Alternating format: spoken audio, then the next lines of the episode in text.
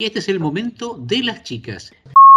Tengo un compañerito de clase que es mi mejor, mejor amigo, que se llama Ian, y otra amiguita que es muy amiga mía, que vive arriba mío, porque vivo en un edificio yo, que se llama Merian.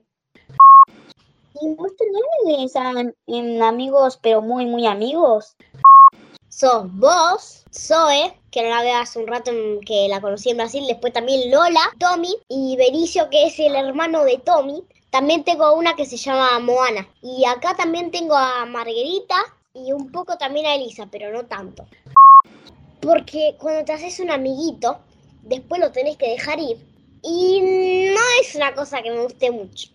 Cuando yo era chiquita, que me fui de Argentina a los 5 años y llegué acá, pero tuve que dejarlo amiguito de la escuela ya que tenía en Argentina y todo. Acá me había hecho varios amiguitos antes de ir para Italia y después de Italia tuve que dejar los amiguitos que tenía en Italia.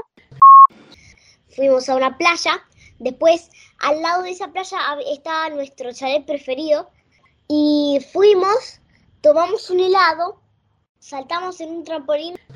Bueno, mi hermanito tuvo problemas en trampolín, como que no, no le gustó. Como todos los hermanitos chiquitos. Tenía miedo de que, de que el elástico del trampolín en que saltamos se cayese y que se caiga también él. Y viste que siempre alguien tiene miedo de algo, todos tienen miedo de, una cosa, por lo menos en particular. No se puede estar completamente corajosos todo el tiempo. Que uno dice, no, yo no tengo miedo a nada. Y después en una pijamada apagan la luz y te caga de miedo. ¿Y vos a qué le tenés miedo? ¿O a qué le tuviste miedo de chiquitita? De chiquitita le, le tuve bastante miedo a la oscuridad, hay que decirlo.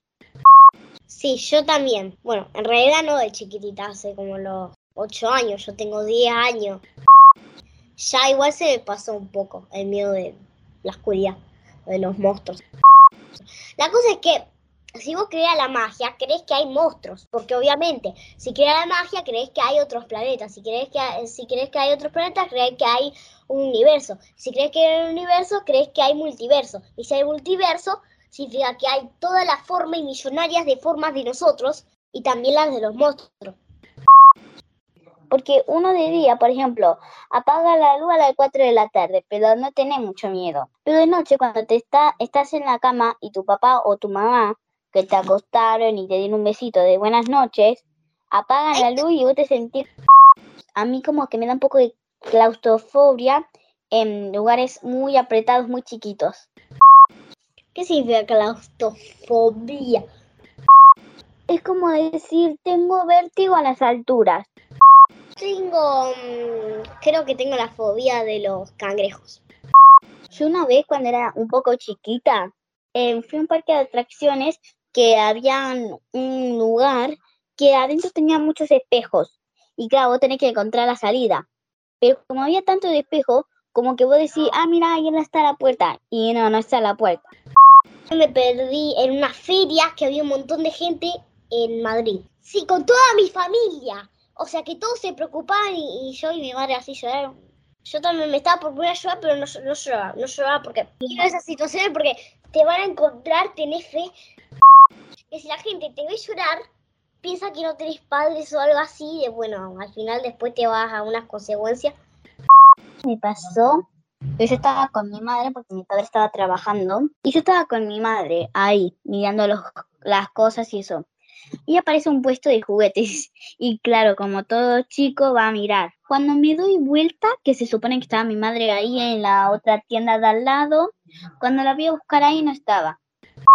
Yo diciendo, mamá, mamá, hasta la nombre por su nombre y ella, Nia. Y cuando la encontré estaba en una esquina hablando por teléfono con mi abuela. Ay, ay, ay. Yo lo primero que pensé es, ay, bueno, está bien, ma, reemplazarme por un teléfono. y sí. Bueno, en esa situación, ¿qué pensarías? Y pensaría, mm, pero que mamá, me estás cargando. Porque es que uno dice, bueno, está bien, no se dio cuenta, estaba hablando por teléfono. Pero a ver, tenés que escuchar, que tenés dos orejas. Por una oreja te pones el celular para hablar con mi abuela y por la oreja del otro lado me escuchas a mí gritar. Pero no, las dos orejas tienen que estar acá, escuchándola a la abuela